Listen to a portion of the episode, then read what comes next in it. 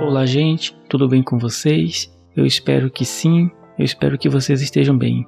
O nosso podcast de hoje, o nosso assunto é sobre a importância da resiliência em tempos de crise. Gente, veja só, à medida que os impactos da Covid-19 foi se espalhando pelo mundo e tomando conta do noticiário, temos vivenciado, desde então, momentos de incerteza e inquietação.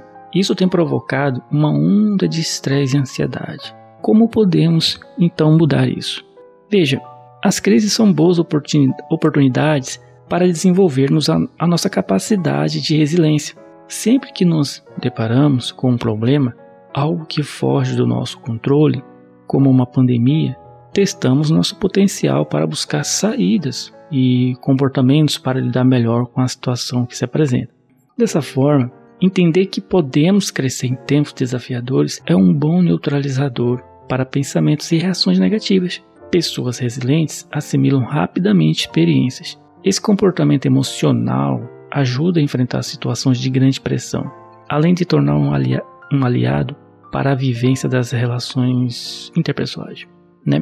Então, essa habilidade, porém, não é inerente ao ser humano, certo? Mas pode ser cultivada e treinada. A seguir, três áreas vitais para desenvolvê-la. Então, veja só: uma primeira área que eu, eu indico para vocês é perceber o autoconhecimento. Ao mesmo tempo que estamos descobrindo como lidar com o, o, com o desconhecido, nossa vida tem que continuar, ainda que seja com novas regras. O medo pode levar às reações exageradas. Por isso, mais do que nunca, é preciso avaliar crenças e valores para se readaptar.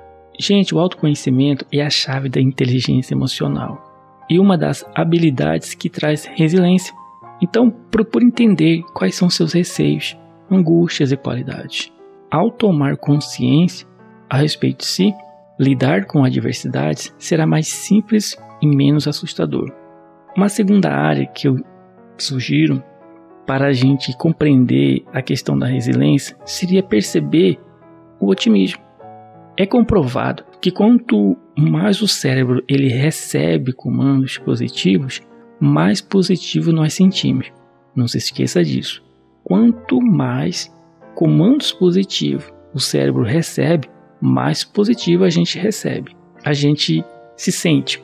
Então veja só, uma música, uma literatura, coisas positivas, certo? Coisas positivas, uma conversa positiva, um assunto positivo. Isso alimenta o nosso cérebro de positividade, de autoconfiança. Mas como ser otimista em uma crise? Faça um exercício de gratidão ao acordar, sempre nas razões pelas quais você é grato e viva o presente. Também é hora de buscar boas notícias e levar força para as pessoas que você conhece. Pessoas otimistas geralmente já se saem melhor em situações desafiadoras, já que têm a capacidade de guiar a vida com mais alegria, esperança e sonhos. Sim, sonhos, Lembre-se dos seus, mesmo quando parecer que o futuro é incerto. A terceira área será alcance e mantenha pessoas. O clima de apreensão, gente, e a sensação de isolamento geralmente potencializam o mal-estar psicológico, contribuindo para a criação de estigmas, julgamentos e pensamentos individualistas. Quanto mais nos relacionamos com as pessoas, conectando-se em fortes redes de apoio e proteção, mais resiliente nos tornamos. Conexões significativas podem existir mesmo a dois metros de distância. Então, pergunte-se como as suas qualidades podem ajudar o dia de alguém a ser melhor. Seja útil aos outros, virtualmente ou ao vivo. Essa simples pergunta irá te fazer enxergar novas possibilidades e oportunidades. Então é isso, pessoal. Este foi mais um podcast do assunto com esse tema muito importante que é a resiliência em tempos de crise. Um forte abraço para todos. Muito obrigado.